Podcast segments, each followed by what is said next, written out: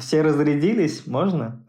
С трудом представляется, если бы я оставлял там все эти члены и вагины. Мне хочется думать, что э, люди получают то, во что они верят. Ну, а что-нибудь хорошее ты не хочешь своим близким-то написать? Нет? Мой привет, Тём. Я говорю, а я не Тёма.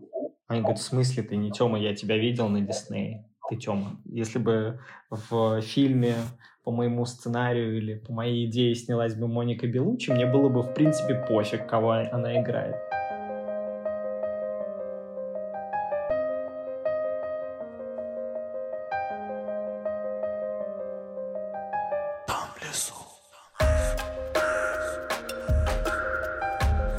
Всем привет! С вами подкаст «Дом в лесу» и мы его ведущие Дафна, Зак и мистер Лис.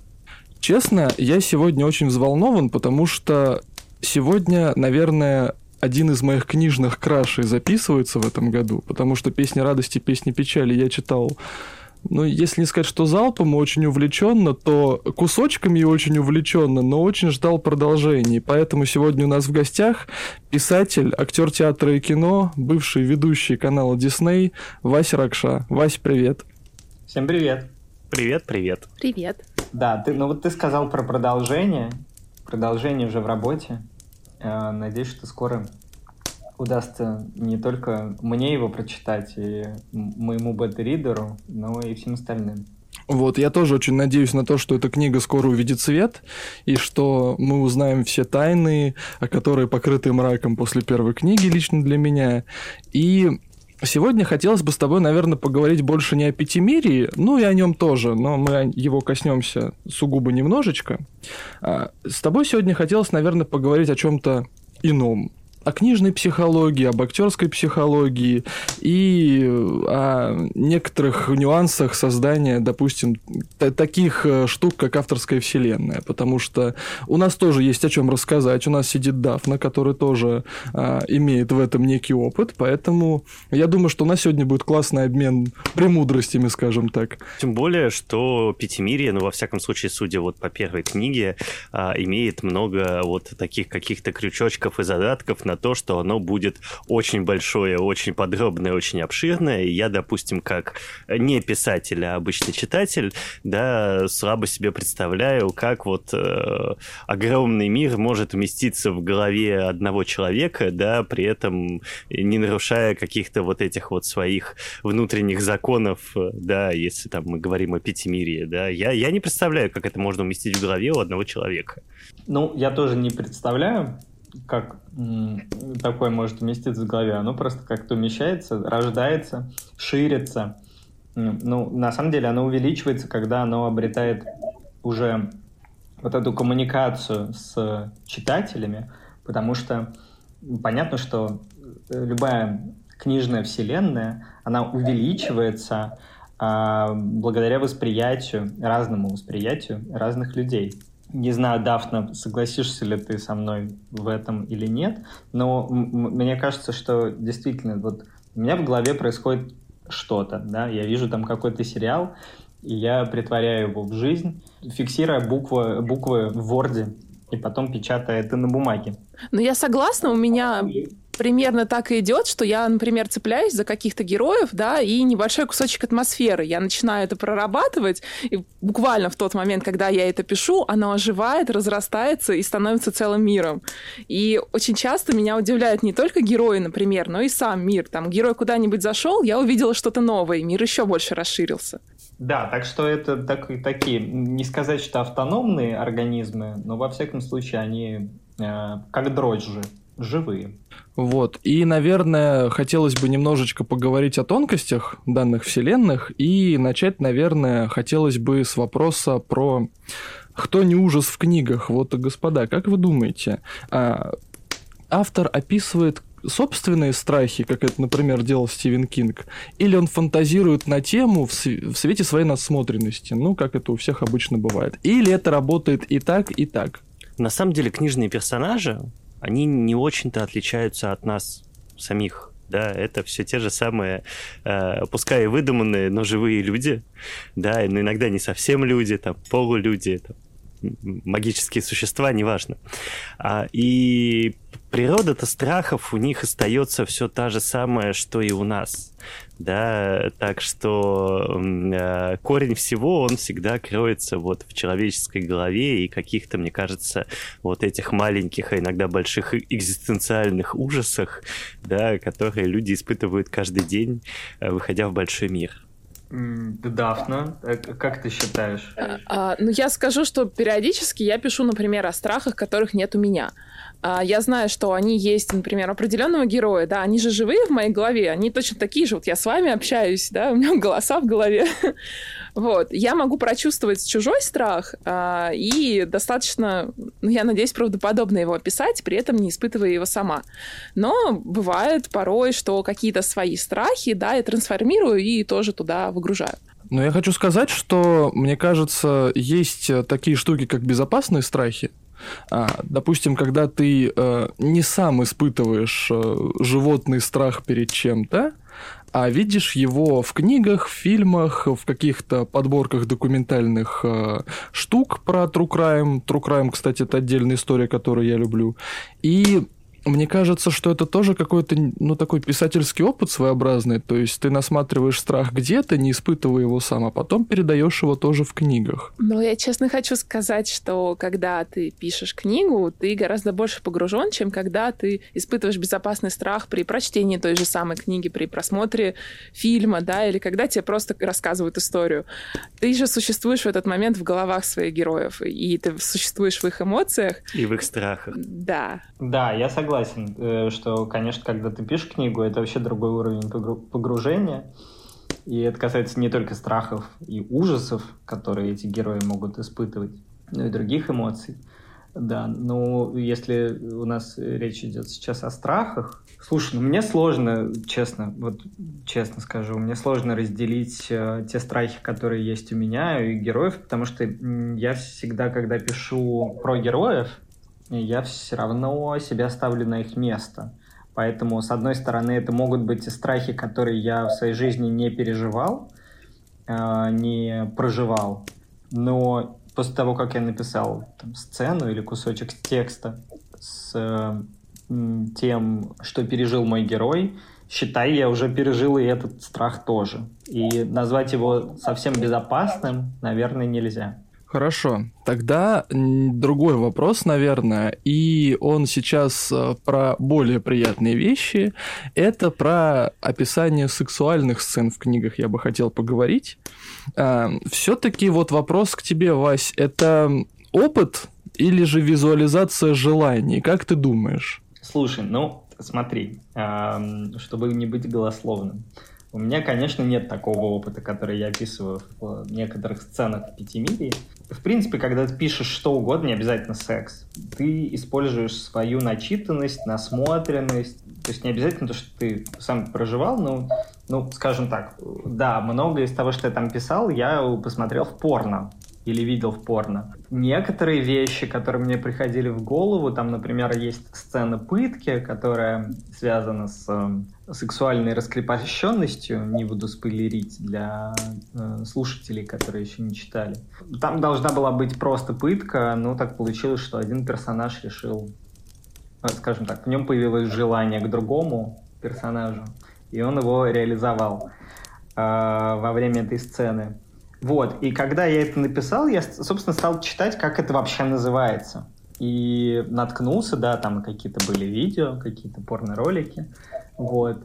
И я понял, что я никогда не испытывал вот такого вот желания, ну, там, связанного, связ, связывание, бандаж, вот. Поэтому собственный опыт, понимаешь, про собственный опыт писать, ну, мне кажется, очень быстро, несмотря на там возможно, у кого-то более богатый сексуальный опыт, чем у меня, но все равно э, ты упрешься в какой-то в какой-то тупик. Фантазии, наверное, более благодатная почва для э, поисков каких-то интересных сюжетов, для описания таких э, сцен. Вот, поэтому, да, я думаю, работает все вместе. И собственный опыт, и в меньшей степени в большей фантазии, ну и, конечно, какая-то там насмотренность. Потому что, знаешь, описывать сексуальные сцены с участием дев-птиц, ну, как, ну, как, блин, ну, я такого не видел. Слушай, ну вот, например, э, по моему личному опыту, да, э, э, в Пятимирье а с сексуальными сценами все очень круто и классно. Потому что я, как читатель, им верил целиком и полностью. А, и у меня есть вот обратные примеры, да, естественно, я не буду там называть книги, но я читал несколько книг э, с там яркими романтическими историями и, естественно, обширным пластом сексуальных сцен. А, я очень часто в них натыкался на то, что вот я читаю, и я понимаю, что автор не то, что никогда не практиковал практиковал эти практики, которые описывает. А, по-моему, он даже, или там она, неважно, вот, не очень даже представляет, э, как такие практики практикуются, да. То есть, э, условно, я сразу выкупал, что это фантазия автора, и автор не знает, э, как происходят такие сексуальные взаимодействия. А такие это какие? Ты заинтриговал? А, ну, нет, я имею в виду, что... Подставный вопрос. Это очень подставный вопрос вопрос, да. Ну, попробуй а, как-нибудь иносказательно хотя бы. Ну, я говорю о каких-то там, э, не знаю, например, э, особенных сексуальных практиках, связанных с, там, например, воском, да, э, или вот какие-то такие, знаешь, типа изысканные кинки, назовем это так. И, допустим, некоторые авторы, когда описывают вот такие пытки, э, да, э, явно не очень понимает, какие э, телесные ощущения присутствуют в этот момент, да, ну, то есть вот эти вот мелочи, да. Я, я выкупал. В Пятимирии я не выкупил, честно. Я вот все, что я читал из э, «Песни радости», «Песни печали», я такой, о господи, какие классно написанные сексуальные сцены. Да, это все такое вот э, э, реалистичное. Вот что мне нравилось. Мне ужасно приятно. Спасибо большое. А, слушайте, ну на самом деле, э, говоря про, про сцены секса, самое сложное было не придумать, что они там делают и как они м, взаимодействуют, в том числе, если у них есть на спине крылья. Но написать это языком, чтобы это не сильно выбивалось из общей стилистики текста, вот это было сложнее. А, мне, конечно, уже прилетело за всякие эвфемизмы, типа царский шпиль, я уж не помню, что там было. Скипетр и держава, да-да-да. Я читал эти отзывы на лайфлибе, Вась, да-да. С другой стороны, ты ни разу не упомянул нефритовый жезл, да, и это уже победа. Но ничего, они когда дойдут до Восточной империи, возможно, там и, и нефрит тоже обнаружится. Дафна, скажи, пожалуйста, тоже как писатель с писательским опытом некоторым, а. Экспекта патроном. Экспекта патроном. Экспекта патроном сказала. Да, отлично. А, скажи, пожалуйста, насколько вот, допустим, тебе было сложно передавать э, сексуальные сцены в книгах? Я же знаю, что они у тебя тоже есть. Ну, у меня на самом деле не так много. У меня в среднем, а, ну, кроме Авелора, на все остальные, ну, по одной где-то. Одна-две на книгу. Одна, по-моему. Ну, если, если брать именно в подробностях. Я То есть я спят герои гораздо чаще, конечно, но я обычно оно проходит как-то так вскользь по сюжету, а углубляюсь я, если это прям важно для сюжета, то, что они переспали, то как они это сделали. Но я сейчас все-таки про Катерию и про... Сцену с зеркалами. Да. Моя любимая, на самом деле. Вот, потому что написана она у тебя тоже мое почтение, я зачитывался. Спасибо. Вот. И в целом, ну, я хотел задать вопрос на, о том, насколько сложно писать секс в книгах, но как-то как очень э, нативненько вы ответили на все мои вопросы, которые были. Вообще, я к интересной мысли по этому поводу пришел, да, то, что, допустим, Дафна мне в свое время рассказывала вот этот момент, когда она писала батальные сцены э, в Авелоре, да, она изучала военное дело там какого 16 15 да. века, да, чтобы как бы это было э, реалистично. Я только сейчас подумал, что, господи, сейчас столько книг э, и информации про секс, да, что по-хорошему к описанию сексуальных сцен хорошо бы подходить так, что вот как, как с батальным делом, да? Вот ты захотел написать батальную сцену, ты изучил... Ты сидишь целый день, смотришь порно, так, вот это подходит, вот здесь вы хорошо подвигались, ну, а вот здесь что-то лишнее. Да, как бы, опять же, там что-то вот такое, мне кажется, это вопрос, который поддается изучению, вот. На самом деле, вот Вася хорошо сказал, что самое сложное здесь не выбиться из общей стилистики книги. То есть э, тебе же нужно, чтобы оно не выглядело как вот ты пишешь книгу, а вот тут у нас короткий порнофанфик. нужно, чтобы оно все шло единым текстом, в едином ключе и атмосфере. И вот здесь подбирать э, ну, как сказать, я стараюсь не сильно подбирать эпитеты, например, чтобы вещи называть своими именами, но при этом, чтобы не слишком шокировать читателя членами. А, поэтому вот этот момент, наверное, самый сложный. Ну, видишь, э, конкретно в моем тексте нельзя было, с трудом представляется, если бы я оставлял там все эти члены и вагины. Ну да, это вообще странно в художественном тексте почему-то выглядит, если ты называешь вещи своими именами. Но при этом, если ты слишком сильно ударяешься в дебри, то тоже выглядит странно. И где здесь золотая середина, чтобы все поняли, что это член, но при этом ты сказал не член, а... Нефритовый жезл, ну, например. Ну, как-то как или или брючная глубина, или ут. Брючная глубина, боже. Нет, ну я тоже стараюсь без всяких нефритовых жезлов. А, у меня вот то, что книга сейчас вышла, это ну, русские реалии, современность, и нефритовые жезлы сейчас у нас будут лишними. Я хотел сказать, что самое важное, что эти сцены не оставляют никого равнодушными. Кому-то они нравятся, кого-то, э, кому-то они, наоборот, притят то, что я видел уже в отзывах на мою книгу, что людей э, чаще всего прям триггерит. Триггерит тема секса и откровенность. Вот это очень ну, интересно. От себя хочу добавить, что это, наверное, немножко странно, потому что, ну, а, а зачем плашка 18+. А зачем плашка 18+, вот Ее правда. вроде за секс обычно ставят. Ну, не только. Ну, еще за Роскомнадзор, не могу сказать слово, да, и за кишки. Я, в общем, за катери получила сразу за три. Ну, хорошо. Но я просто не понимаю, чего ждут люди от плашки 18+. Слушай, у людей сложные взаимоотношения с сексом. Я не знаю, во всем ли мире так, но в России я могу сказать абсолютно точно, что у людей сложные взаимоотношения с сексом. Я думаю, что здесь, так как это католическая страна, если отвечать серьезно на твой вопрос, то, наверное, не то что табуировано, то есть они э, размышлять о сексе, вот как мы сейчас с вами, вполне могут, а говорить о себе или о своих каких-то предпочтениях, ну, мне кажется, в малых э, знакомых между собой компаниях, наверное, не очень принято. То есть, например, в Америке ну, я, я присутствовал при разговорах, когда люди спа- спокойно обсуждали, кому что там нравится, при том, что они не собирались друг с другом сношаться. В Португалии, ну, во всяком случае, я, я не присутствовал при таких разговорах. Как вы понимаете, у меня с, с отсутствиями табу все понятно, я думаю, что раз я об этом спокойно пишу и могу размышлять, то, ну, в общем, мне несложно про это говорить. Но я согласен, что в России, да, действительно, как правильно сказал мистер Лис, сложные отношения с сексом. Но мне кажется, люди покупают книги 18+, и если понятно по аннотации, что 18+, из-за секса, они ожидают это видеть. Что меня, в общем, и удивляет к отзывам на песни радости, песни печали. Вы э, покупали книгу, ожидая это, и удивились, что там это есть. Слушай, что? это вот эта вот классическая история, что с учетом того, что как бы люди еще не вымерли, а значит, они занимаются сексом и рождают новых людей, да, что сексом занимаются все.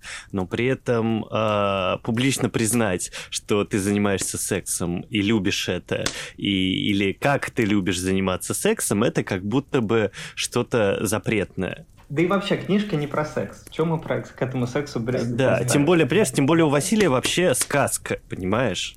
У него там Салтан, Гвидон, Елисей и Дева Я бы не назвал это сказкой. Я все-таки больше склоняюсь к тому, что это некая фэнтези-вселенная. Ну, то есть называть это сказкой, ну, немножко поверхностно. Ну, я утрирую, конечно, что сказка, да, но тем не менее это, ну, я бы сказал, сказочный сеттинг, вот, вот как-то так. Ну, ритейлинги, в принципе, фэнтези изначально пошло из сказочного сеттинга. Наверное, вопрос э, к господам писателям, которые у нас сегодня здесь присутствуют. Скажите, пожалуйста, господа, вот то, о чем вы пишете в книгах, это интерпретация вашей реальной жизни в авторском сеттинге? Или это все-таки, как Дафна говорит, голоса в голове? Герой зашел, стукнул э, по лбу и говорит, «Э, настало время офигительных историй, пиши мою. Вот как это у вас работает? Да, наступаю. На самом деле, обычно у меня всегда вот этот стукнул и расскажи мою офигительную историю. И, наверное, только с Катерией а, у меня а, периодически где-то, я бы сказала, фоном мелькало что-то из моей реальной жизни. Потому что это был мой первый опыт как бы в современных русских реалиях. До этого я писала фэнтези и фантастику в отрыве от нашего мира.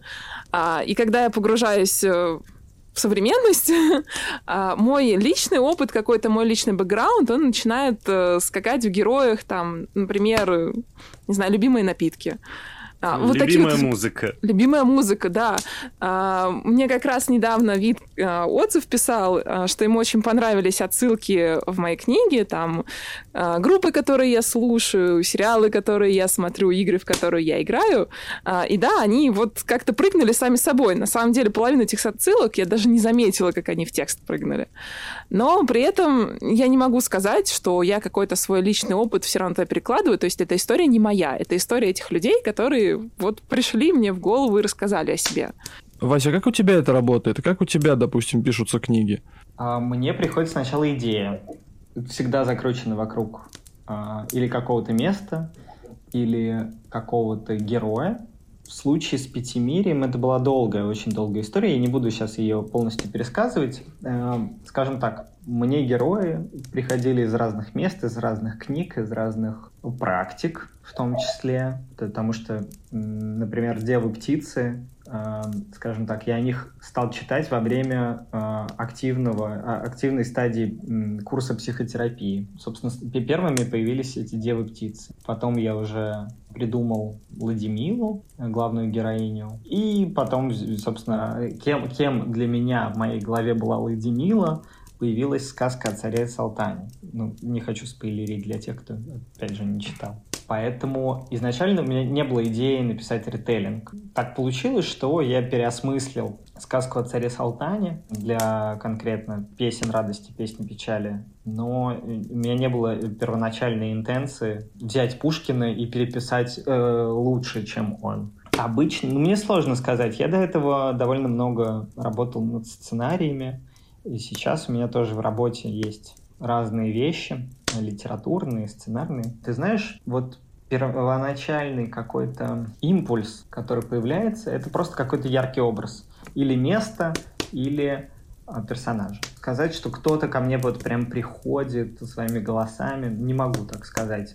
В процессе работы, когда я работаю над персонажами, я уже придумываю для них какие-то обстоятельства, вырисовываются черты характера, и непосредственно вот погружаясь в текст, да, они уже у меня оживают. Как, как это происходит, не знаю. То есть это просто, знаешь, как какая-то накопленная информация, которая собирается вокруг какого-то ядра и вот э, детонирует. Скажем так, у меня есть некий тейк на обсудить. Я слушал э, выпуск авторизации с тобой, и ты там говорил о том, что изначально идея песен радости, песен печали была в том, что это должен был быть некий, некая многосерийная серийная картина. Да. Да, и честно, это очень сильно видно по тексту, потому что когда я читал, я представлял себе экранизацию этой книги, и это прям, ну, очень ценно. Вопрос в следующем. Мы, наверное, сейчас поиграем э, немножечко в Юрия Иннокентовича Дудя, и я тебе задам вопрос о том, что Почему все-таки книга, а не сериал? Насколько это дорого? Почему вот все-таки именно так вышло? Я подумал, что ты сейчас спросишь, как часто ты дрочишь.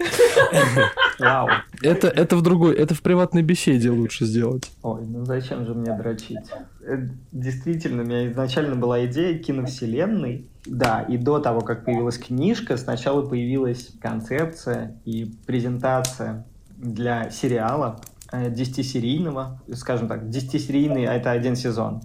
Вообще у меня было расписано на 10 сезонов. Мне очень приятно, что текст читается как практически заготовка для экранизации, потому что я, я, это моя первая вообще работа, которую я написал как писатель. Э, до этого я работал над сценариями. Мне кажется, что всю работу я устроил как работу над сценарием. То есть у меня все было разбито на сцены, у меня были написаны эпизодные планы, и, и все такое. А, и даже диалоги, мне кажется, там зачастую изначально, особенно до редактуры, э, ну, были написаны так, что, в общем, актеры понимают, что им играть с режиссером, а, наверное, просто сторонний читатель бы не сразу догадался, что происходит. Меня, кстати, упрекали, в том числе, упрекают в комментариях, что перескакиваю с э, одного конца пятимирия на другое. Ну, мне кажется, что если бы действительно была визуализация в кадре, то у людей бы не возникало таких проблем с восприятием. Они бы понимали, в чем задумка. И мне приятно, что у большинства читателей все-таки возникает правильная ассоциация с э, сериалами, в которых всегда так происходит. К твоему вопросу, насколько это дорого? Ну, это сложно оценить. Смотри, где-то 4 года назад когда я только придумал, скажем так, мне пришел в голову замысел пятимирия, я печенговал эту идею на СТС. Я тогда работал на телевидении, мы сделали хорошую с ребятами презентацию и печенговали. Идея очень понравилась продюсерам СТС Медиа, и э, краткое резюме было история восхитительная, многогранная, многообещающая, но миллиарда на первый сезон у нас нет. Поэтому ты молодец, ты ее не оставляй, но денег мы тебе дать не можем. Вот. И поэтому, возвращаясь к тому, почему книга, потому что книга это единственное, что я смог а, сделать без дополнительного финансирования, то есть бесплатно, сам.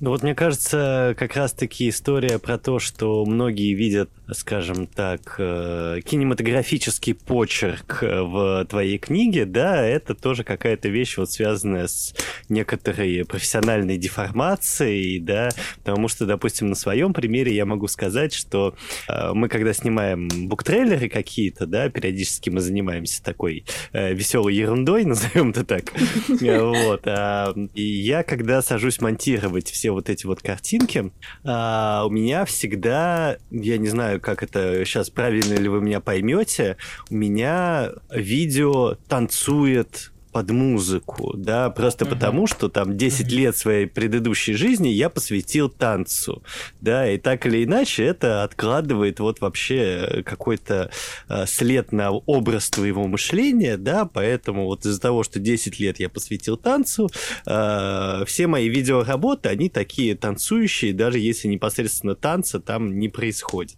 И вот у тебя, мне кажется, что-то похожее, да, потому что действительно, когда ты много лет э, отводишь телеиндустрии, да, естественно, даже тексты, которые ты впоследствии пишешь, не относящиеся, казалось бы, к телевидению, да, они все равно имеют вот этот вот какой-то налет э, медиакультуры.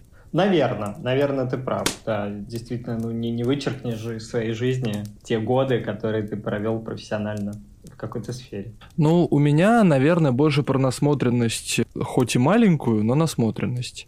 И хочу сказать, что посмотря некоторые сериалы, ну, допустим, тот же самый э, «Дом дракона», и когда ты читаешь книгу, где у тебя есть некое отступление э, из, одного, из одной локации в другую э, по главам и по частям главы, условно, ты у себя выстраиваешь в голове некую экранизацию вот на основании того, что написано, и это прям очень круто, потому что не нужно уже ничего додумывать, потому что автор все додумал за тебя. Ну, мне кажется, вот ты упомянул «Дом дракона», э, он по структуре, кстати, на «Песни радости, песни печали» чем-то похож, потому что, да, там есть тоже против, противостояние сильных женщин, и главной героини, на мой взгляд, в юности вполне напоминает Леди Милу. Мы, мы с Ксюшей Хан, э, писательницей, э, вместе делали, ну, она монтировала буктрейлер, такой неофициальный, потому что мы не можем, конечно, использовать в коммерческих целях.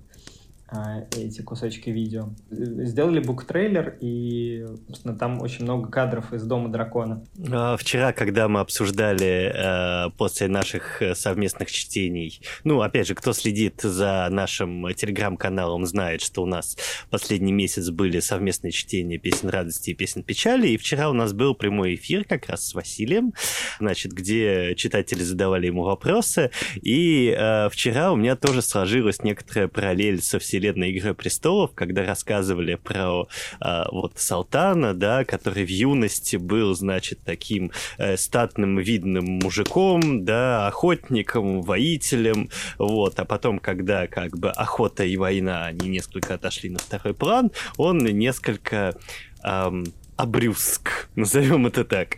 Вот, у меня прошла параллель с э, Робертом Братеоном э, из «Игры престолов», да, который тоже, как бы, понимаешь, в юности великий герой и завоеватель там и все такое, а вот он, значит, в спокойные времена превращается в такого э, полного дядьку, любителя вина, э, девок, э, да, и увеселений всяческих. Ну, это то, что, мне кажется, происходит с большинством мужчин, даже если они не, скажем так, не являются героями каких-нибудь войн и боев, то после какого-то возраста все мы расслабляемся, наживаем себе. И любим покушать, себе. да. Ну что, наверное, нужно переходить к следующей теме, и я бы хотел поговорить с тобой, Вась, наверное, о том, что что у тебя было в прошлом, это про актерство. Я, наверное, хотел бы об этом спросить как э, человек, который, ну, имел некое отношение к театру в студенческие годы. Я не стал им, э,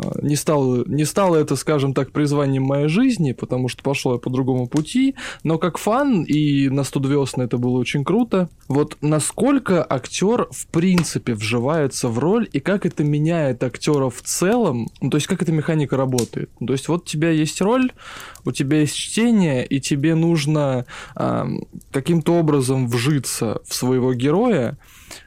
Как в реальной жизни тебя это меняет? Есть два подхода.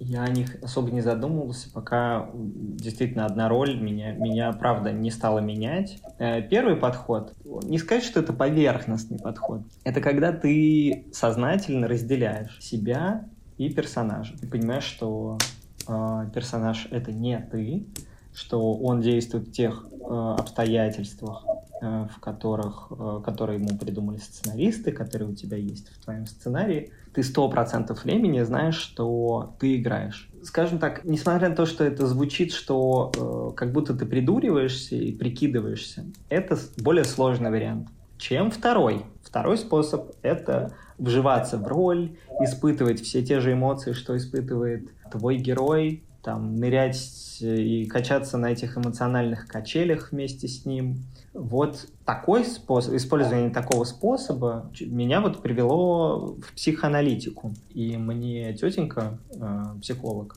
объяснила, что если я каждый раз, когда мне будет вести с такой ролью и с режиссером, который мне предоставит все возможности для того, чтобы так делать, то, возможно, меня, конечно, запомнят как отличного актера, умершего молодым. Поэтому я от этого способа в своей жизни ровно в тот же момент и избавился. Возможно, у меня не было каких-то, знаешь, после этого сильно знаковых ролей, или в которые мне приходилось вживаться, людей, которые сильно на меня не похожи. Но, во всяком случае, я, правда, перестал испытывать все то же самое, что героя, потому что, ну окей, когда ты играешь в романтической комедии, с твоим героем вряд ли произойдет что-то ужасное. А когда ты играешь там, в фильмах про войну или про там, тюремное заключение, да, в принципе, в нуарах, про маньяков. Кстати, это не только у, и у актеров такое бывает. С, у меня есть э, подруга-сценарист, которая отказалась от работы в жанре драм и триллер, потому что она писала сценарий для детектива, ну, такого, ментовского какого-то. И во время работы девочка из благополучной московской семьи, которой никогда никакой жести в жизни не было, вдруг в приличном районе Москвы за ней зашел какой-то гость из Среднеазиатской республики и пырнул ее ножом. В общем, она связала это с тем, что она погрузилась вот в, в эти вот мрачные миры ментовских э, криминальных будней и отказалась от работы в этом жанре. Ну и с тех пор у нее не было такой жести. Так что мы не знаем совпадение. Мне кажется, это как раз-таки вот тот, тот самый мистицизм сцены, да, потому что я, э, как это, ну, тут, наверное, нужна предыстория, да, я тот человек, который с детства мечтал стать актером, э, грезил о сцене, учился там в театральных кружках и думал, что вот сейчас я закончу школу и пойду, значит, в театральный, а потом в театр, и вся моя жизнь будет связана со сценой. Я этого не сделал, э, вот, но как это, я большой э, пласт своей жизни посвятил вообще вот этими грезами о большом театральном искусстве. И так складывалось еще потом, что и моя последующая жизнь так или иначе меня приводила то в ГИТИС, то с людьми, э, там, работающими в театральной сфере. И я заметил, что действительно театр и, ну, и кинематограф как следствие, да, а, окружает большое количество а, суеверий, мистицизмов, которые, ну, работают да, то же самое, как эм, из самых известных, наверное, таких штук э, про проклятые экранизации Мастера Маргариты, да, и вот всякие такие штуки. Но у меня есть другой кейс на этот счет, и это, наверное, кейс э, Хита Леджера и Жанны Фриске. Хит Леджер был заложником образа Джокера, и он в него настолько сильно глубоко погрузился, что ему пришлось чуть ли не характер свой изменить в какой-то момент времени, что, в общем-то, сыграло с ним не то чтобы очень хорошую шутку. А Жанна Фриске, которая играла ведьму в дневных ночных дозорах, я не знаю, совпадение ли это. Я не знаю, может быть, это правда, но когда ты играешь негативные роли, это все-таки откладывает на тебя какой-то небольшой отпечаток, и вот на Жанну как раз-таки это отпечаток наложило некоторый. И вот я вот не знаю, ребят, поправьте меня или нет, но вот как вот это вот совпадение или это все-таки какая-то закономерность? Ну, я не склонен верить в то, что это работает на 100%, скажем так на мой взгляд, в принципе, даже я сейчас даже не только про роли, а в целом. Люди, во что они верят, то они и получают. Поэтому, опять же, возвращаясь к мистицизму ролей и к влиянию ролей на жизни актеров, опять же, если они к этому относятся так глубоко, как, возможно, относились э, Хит Леджер, Жанна Фриски, есть вероятность, что в таком случае вот на них это повлияло.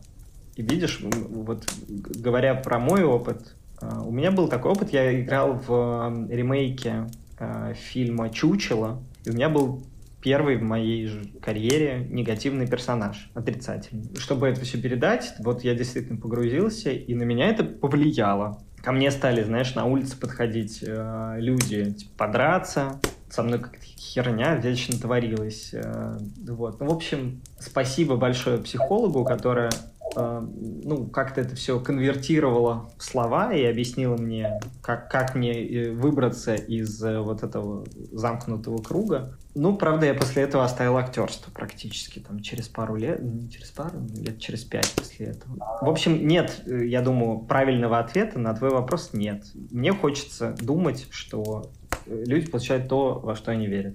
А, удивительным образом, а, как это... Ну да, во-первых, вопрос веры здесь играет очень большую роль, потому что, опять возвращаясь к каким-то моим личным историям, да, и это сейчас будет история о том, как я напророчил а, развал своего брака на сцене. А, я только как-то сейчас вспомнил эту историю, я ее вообще не планировал сознание, рассказывать. Сознание вытеснило. И, может, и, может быть, мы вырежем это потом потом на постпродакшене, что называется, но не суть. I don't think so. А, в общем, это история про то, как я напророчил развал своего брака на сцене. Потому что я э, сейчас вспомнил, что момент, когда все начало прям трещать по швам, он совпал с э, одной постановкой, которую мы в итоге, кстати, танцевали в ГИТИСе и э, танцевали на наших... Которую мы вместе танцевали? Наших бурлеск-вечеринках вечеринках нет. А я тогда первый раз выступал э, постановщиком, режиссером и одновременно танцором в дуэте. А, это был дуэт под My Baby Shut Me Down где мы с э, другой девочкой танцевали супружескую пару счастливую, у которых как бы счастливый брак, вот, а потом у них начинается такая история мистера и миссис Смит с борьбой за пистолет, да, из которого они застрелят друг друга.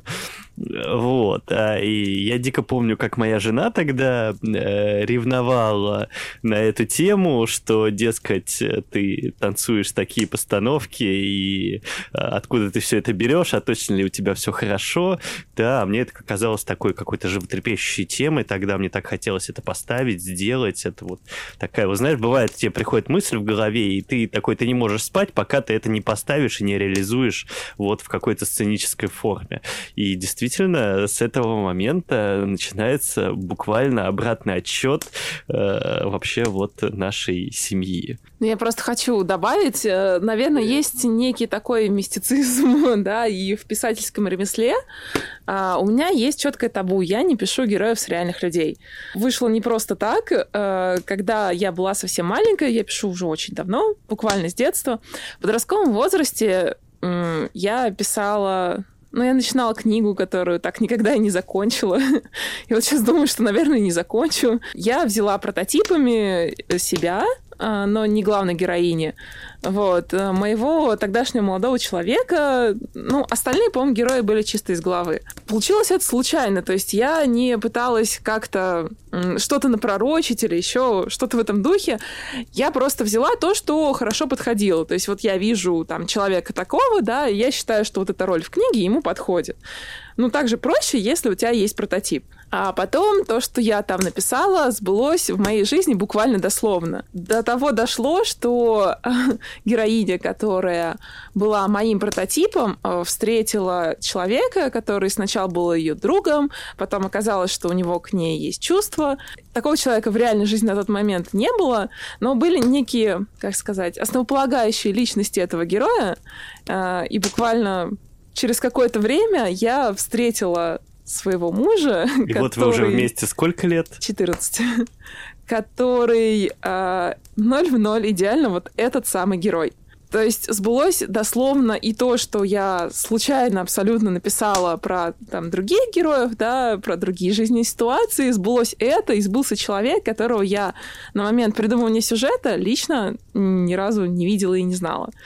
Я на это все посмотрела и решила, что все, нет табу, теперь только из головы. Ну, а что-нибудь хорошее ты не хочешь своим близким-то написать, нет? Блин, а почему ты не думал это взять, когда какую-то ежедневную практику, да? Писать мемуары счастливой жизни, ну, там, да, или что-нибудь такое. Сейчас я напишу «Мир во всем мире», всем бабла, а попробуй. все сбудется. Не знаю, мне страшно, на самом деле, когда я финалила «Грани», ну, у меня просто через, через год выходит книга «Грани пустоты». Не знаю, могу ли я об этом сейчас говорить. Наверное, можешь. Я не вот, знаю. Да, у нас просто большой график по книгам забитый. Все равно было некое, ну как сказать, перекликание да, героев а, с тоже реальностью. И в реальности в этот момент вот все время, что я серьезно работала над книгой, всех жутко колбасило. А, вплоть до походов к врачам, а, к психологам, там, таблеток и так далее. И отпустила ровно в тот момент, когда я поставила финальную точку. И все кончилось хорошо и в жизни, и в книге.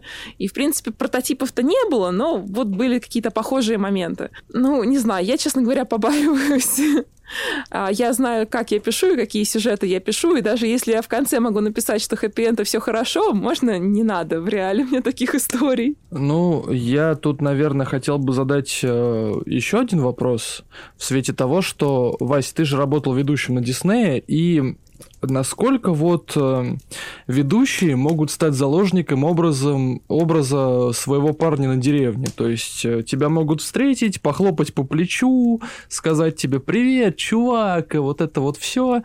А у тебя вообще-то как бы совершенно не тот характер, и ты вообще-то воробушек, социофобушек. Ну, понимаешь, наверное, о чем я сейчас говорю. Слушай, ну тут сразу, я бы сказал, два вопроса. Э, это восприятие людей. Понятно, что там не только у меня такой опыт, и у моих коллег по а, экранам. Они сталкиваются с тем, что люди не отделяют их от их ролей. Вот если человек сыграл а, какого-нибудь там человека с говенным характером, этого актера считают вот, что он тоже с говнецом, знаешь, такой. У меня такое было. Ты знаешь, несколько каких-то ярких примеров. Я бы не сказал, что меня прям очень часто когда-то узнавали. Сейчас, понятно, что подавно. Это происходит э, максимально редко. Во-первых, я живу в другой стране, во-вторых, э, И я сильно поменялся, и идея, видимо, стерлась вообще из головы, что они меня когда-то где-то видели. А, но у меня было такое, когда меня активно показывали по телевизору, что ко мне подходили люди, называли меня именами моих героев. И, и у них в голове не складывалось, при том, что это часто были ну, взрослые люди, которые вот, подходят и говорят там, ой, привет, Тём. Я говорю, а я не Тёма. Они говорят, в смысле ты не Тёма, я тебя видел на Диснее. Ты Тёма. Проще, короче, согласиться было, потому что у людей в голове не складывается, что актера могут даже звать по-другому. Я уж не говорю про черты характера или там про его умственные способности, про все остальное. Говоря про заложника, ты знаешь, ну да, для меня, скажем, моя актерская карьера, в принципе, я бы уже бы сказал, она не, не сложилась.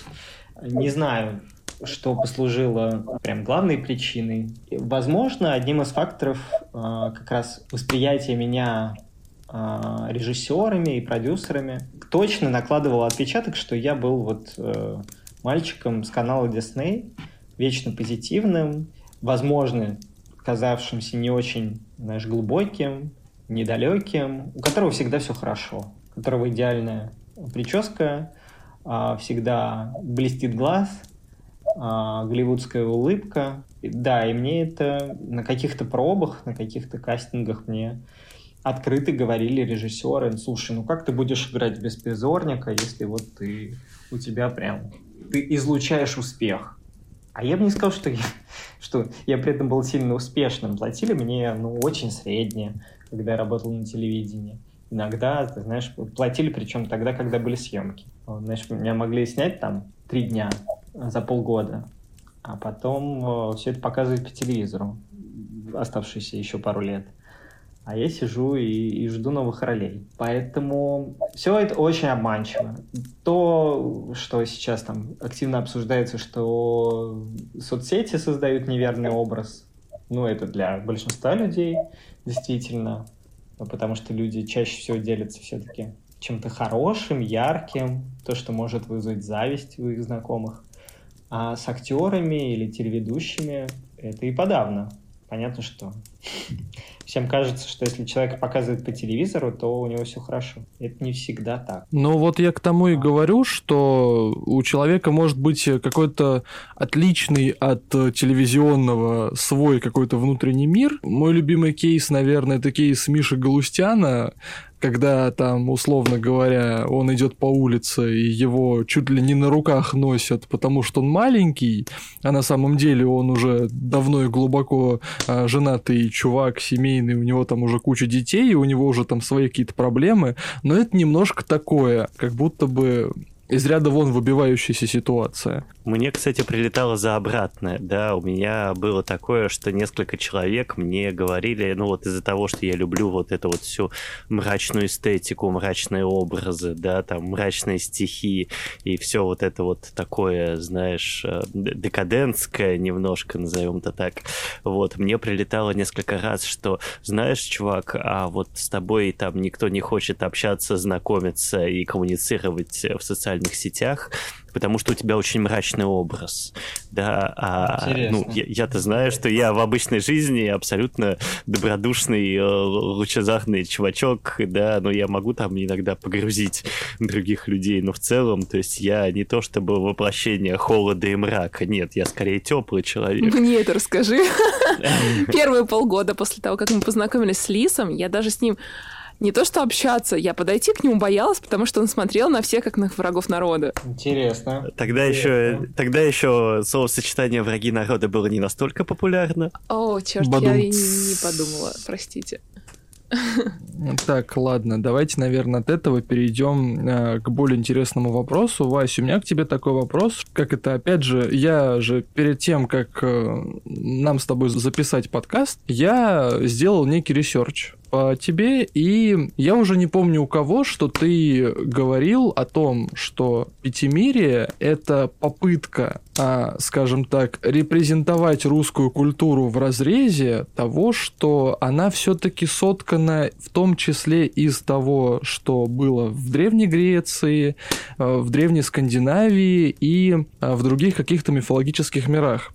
Скажи, пожалуйста, вот э, как автор своей книги, почему именно Пятимирие а, это годный образчик а, кроссовера мифов славянских народов с другими мифологиями а, в качестве западной, в качестве репрезентации на западного читателя? Как она может заинтересовать западного читателя? Ой, слушай, ты прям такой вопрос серьезный задал. Слушай, э, сложно судить, насколько это годный образчик, я лишь могу рассказать, что я имел в виду. Возможно, не помню, где это говорил. Мне кажется, я писал это в слове от автора в книге. Меня редакторы попросили написать небольшую памятку для всех, кто будет читать, что они читают фэнтези. Если им покажется, что что-то с чем-то не могло существовать в одно и то же время, то условно возвращаетесь к первой странице книги, на которой э, автор говорит, что а вообще я все это придумал, и этого на самом деле не было. Так вот, а, смотри, почему Пятимирие и почему я взял пантеоны богов и а, народы, которые вот в Пятимирии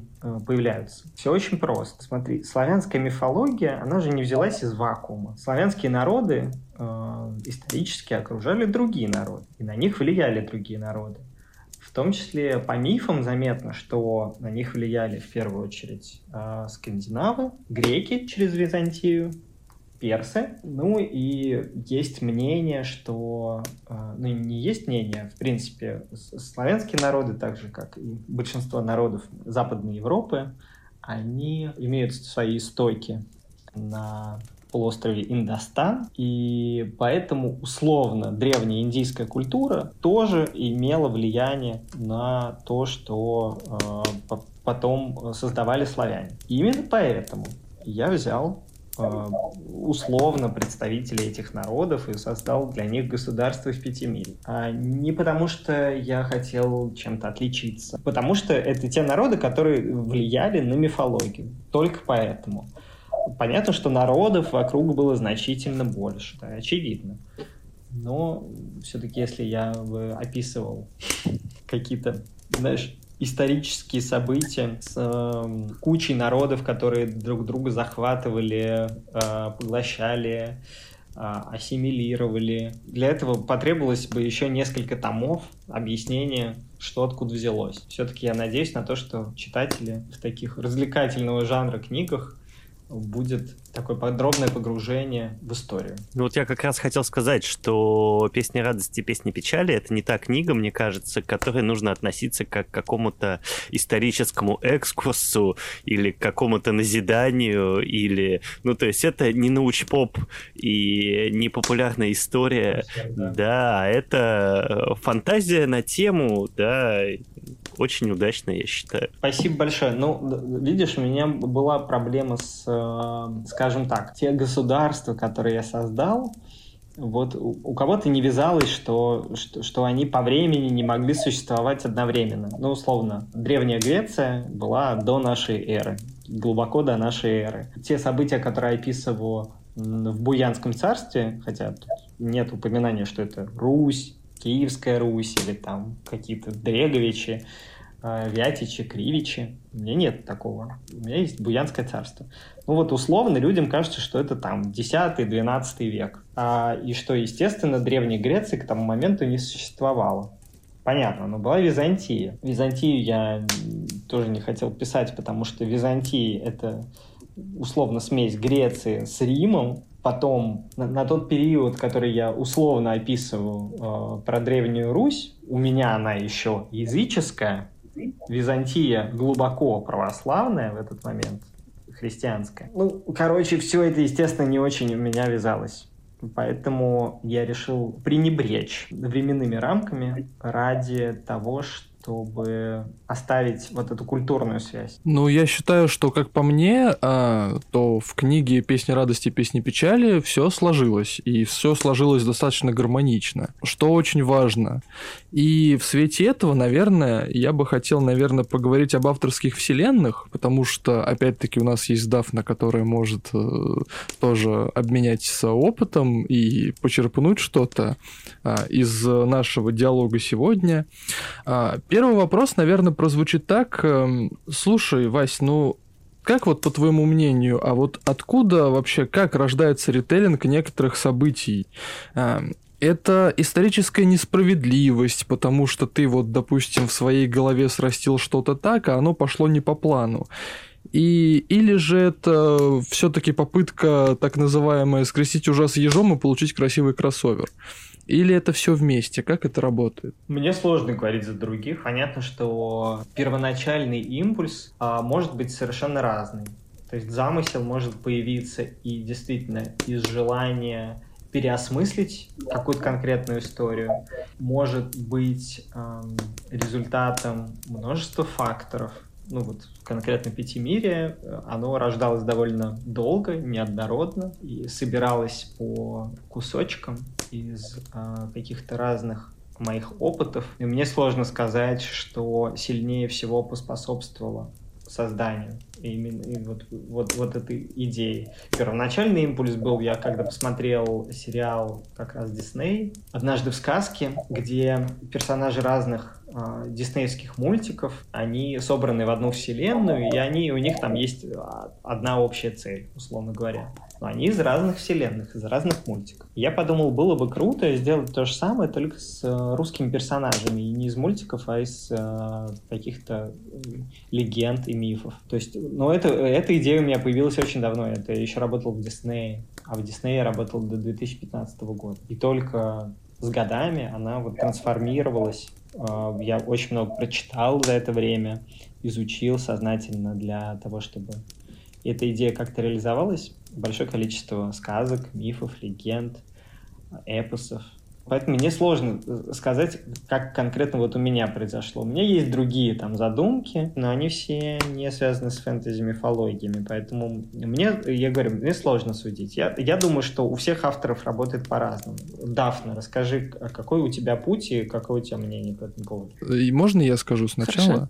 А, мы были на презентации у Кати Звонцовой у Серебря... на Серебряной клятве, и она высказала некий тейк о том, что а, книга «Серебряная клятва» родилась из-за историч- исторической несправедливости. Непосредственно Катя переосмыслила события смутного времени а, в некотором а, фэнтези-сеттинге, где есть а, некая вселенная. И вот на вот этой вот, как она э, выражалась, э, жопной тяге родилась вот эта вот вся красивая история. Да, и вот, собственно, именно поэтому отчасти у меня родился, наверное, этот вопрос. Потому что мне вот интересно, как у других авторов это работает, допустим.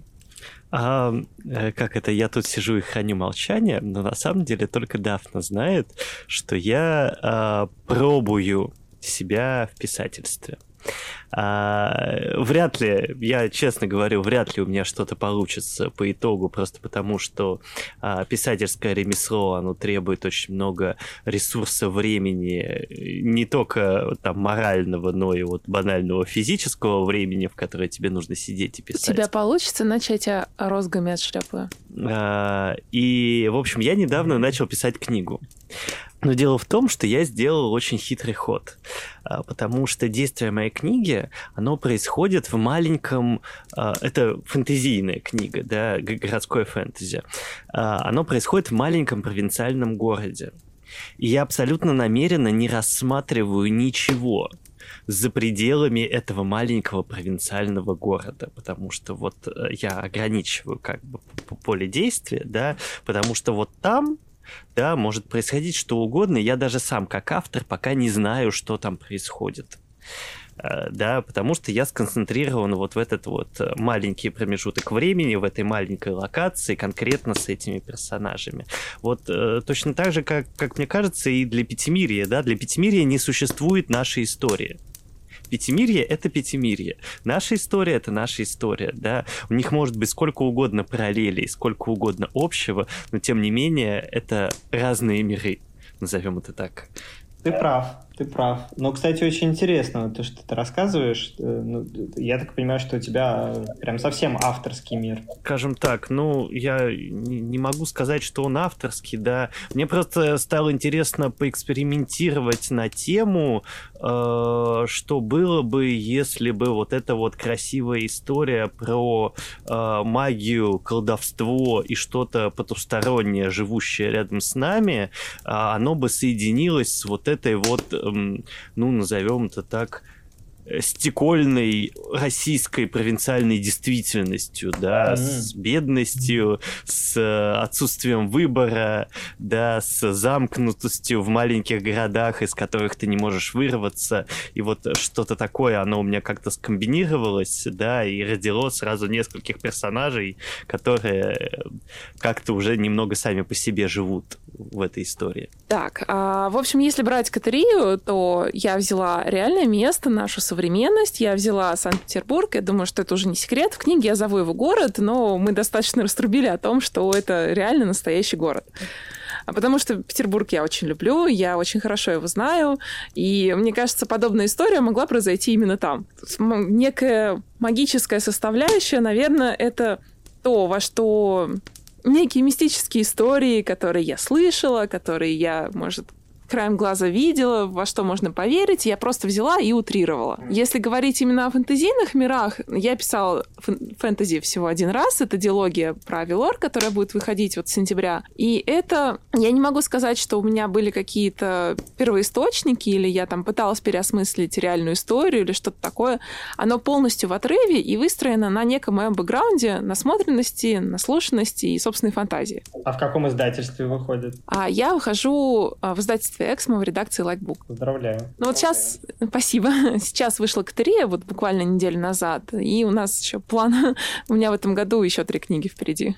Про Катерию я видел. Ой, О, еще три книги. Ничего себе. А, смотри, Вась, тогда у меня к тебе последний вопрос на сегодня. У тебя в Пятимире есть девы-птицы. У тебя есть э, Сирен, Гамаюн, Алконост. И у меня к тебе, наверное, такой вопрос будет. Кем ты вдохновлялся, а, когда писал образы этих дев-птиц? Потому что, ну, по моему ощущению, все-таки это история про сильных и независимых женщин, как в той или иной степени. Ну, возможно, поправь меня, если я это неправильно понял. Слушай, ты все правильно считал. На самом деле, изначально вообще идея использовать образы дев-птиц, Сирен, Алконост и Гамаюн, это все-таки довольно распространенные персонажи в мифологии. Скажем так, вот тут вот как раз, возвращаясь к вопросу о том, как рождаются авторские миры, ты мне задавал его, а вот тут как раз родился первоначальный импульс. Я хотел изначально шуточно скрестить вот эти вот архетипичные образы дев-птиц с э, персонажами секса в большом городе. Вау, я обожаю этот сериал! Ну, да, все, мне кажется, все наше поколение, ну, если не обожает этот сериал, то как минимум для нас эти персонажи... Он нас вырастил буквально. Они хорошо знакомы, и они... Это такие четыре полярные образа, которые, ну, наложили отпечаток на восприятие многих из нас. И, и, и тем более вот эта четверка, четвертым персонажем у меня в книге является княжна Владимира. И вот они вчетвером у меня, это вот эти вот женщины из секса в большом городе, которые ищут себя, которые ищут свое место в большом городе, которые ищут любовь, находят дружбу, находят разные неприятности, иронизируют над собой. Так получилось, что сюжет э, песен радости, песни печали поставил их в более, наверное, жесткие обстоятельства, чем героинь секса в большом городе. У них те же самые, на самом деле, интенции. Они все хотят любви, они все хотят признания, они все хотят найти свое место в жизни. А, ну, у меня напоследок будет, наверное, такое шуточное немножко предложение, да, я вот сейчас подумал, а, что а, вот вдруг а, у нас была бы возможность на роль а, вот этих дев-птиц выбрать а, каких-нибудь известных актрис. А, мы же все сейчас прочитали «Песни радости» и «Песни печали», и, допустим, вот я представлял Сирен как а, Миру Кунис, всегда. Я не знаю почему. Вот у меня как-то э, вот эти два образа, они сложились. Э, вот у вас были какие-нибудь такие параллели, возможно, с какими-то известными актрисами? А, была, и я, к сожалению, к своему студу не знаю, как э, зовут эту актрису. Я знаю, что у нее фамилия э, Красов... Анастасия Красовская, и я эту Анастасию Красовскую представлял в образе Гамаюн, потому что а, это главная героиня сериала Черная весна. Ага, Потому что она, ага. да, она там э, на самом деле в этом сериале играет э, позицию некой жертвы обстоятельств. И, в общем-то, и Гамаюн тоже жертва странных хреновых обстоятельств, в которых ей нужно жить и как-то с этим мириться. И вот как-то вот я представлял себе э, Гамаюн как Настю Красовскую. Слушай, красивая девочка. Такая глубина у нее в глазах.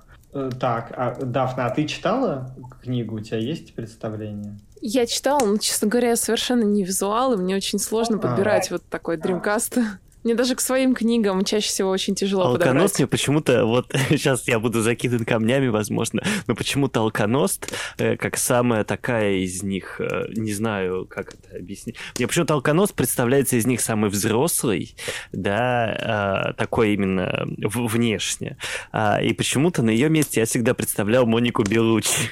Я загуглила Красовскую, она правда похожа на Гамаюн, вот тот же вайб, согласна. Слушайте, интересно, очень интересно. У, ну, у меня, понятно, есть в голове какие-то э, мысли в- на этот счет. Э, в, на киноязыке это называется Dreamcast.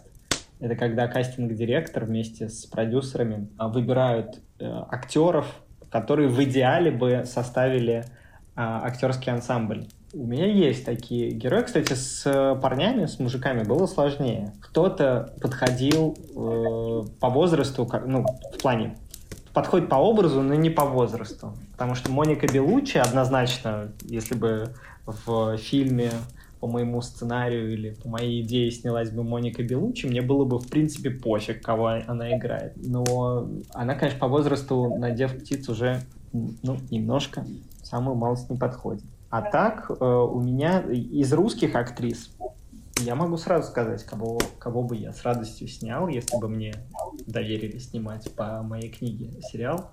Интересно. Сирен для меня это а, Анна Чаповская. О, она красивая. Она демонически привлекательная. Хотя в жизни, конечно, она вообще другая, мы с ней знакомы. Алконост для меня это Даша Мельникова. Ага, это из папиных дочек. Да, вы можете ее знать по папиным дочкам. Гамаюн для меня это Равшана Куркова. Вот, кстати, ее я совершенно не представлял, честно говоря, на образ Гамаюн, потому что, как по мне, Равшана Куркова, она прям такая восточная темпераментная красавица. Ну, Гамаюн у меня, для меня тоже она, она все-таки восточная. Ну, это да, это я помню по сеттингу. Она сейчас очень много снимается. Она снималась, например, в сериале «Содержанки». А, да, да, знаком. Да, да, да. Я, я вот, ее кстати, помню. да, вот сейчас у меня с ней прям действительно сложился этот образ очень круто. То есть Гамаюн, на мой взгляд, не должна, у нее должны быть не совсем классические черты лица. Возможно, они чуть более грубые. Возможно, они просто, скажем, не похожи на остальных. В любом случае должна быть притягательная, а, красивая женщина. Но, возможно, она сильнее отличается от других. А царевна Ладимила, вот это вот, вот это вот для меня, если бы я был продюсером фильма, э, для меня это был бы кошмар. Потому что у меня есть однозначно, там, опять же, знакомая мне э, актриса, которая, на мой взгляд, очень хорошо передала образ, и визуально она максимально подходит. Но тут это должна быть какая-то химия между актрисой, кинокамерой и всем окружением. Поэтому здесь, конечно, я бы э, доверил э, дело пробам. Но я хочу сказать, что на образ Ладимилы, допустим, у меня есть, э, наверное, какая-то подходящая кандидатура в виде Светланы Ходченковой больше. Потому что она прям, она прям такая, она типаж для Ладимилы, прям такая сильная, независимая, такая прям вся из себя. Вот, наверное, поэтому. Ну, еще немножечко Наталья Водянова. Я не Водянова, знаю, ну, откуда. Несомненно, она внешне очень подходит. Я не знаю, насколько она бы справилась с ролью насколько ей позволил опыт. Но, с другой стороны, вот ты говоришь Ходченкова и Водянова, но Владимире 17 лет. А, вот оно что. Да, поэтому я говорю, понятно, что тех актрис, которые мы уже знаем и с которыми я в том числе знаком, я бы с радостью попробовал бы их. Но так, чтобы... Тем более, слушай, если бы мы снимали сериал, это был бы первый сезон, а сезонов было бы много, книжек планируется, ну, я надеюсь, четыре. В любом случае нужно было бы брать какую-нибудь совсем юную актрису, которая бы не сильно изменилась за то время, что мы снимали бы все сезоны. Вась, э, спасибо тебе огромное, что пришел к нам на подкаст. Было очень приятно с тобой поговорить. Спасибо вам, ребята. Было очень приятно и интересно. Спасибо отдельно за глубокие вопросы. С вами был подкаст «Дом в лесу» и мы его ведущие. Дафна. Зак. И мистер Лис. И наш замечательный гость Василий Ракша. Еще раз спасибо тебе, Вась, большое за то, что был у нас. Спасибо, ребята. И всем Пока. Пока. Там лесу.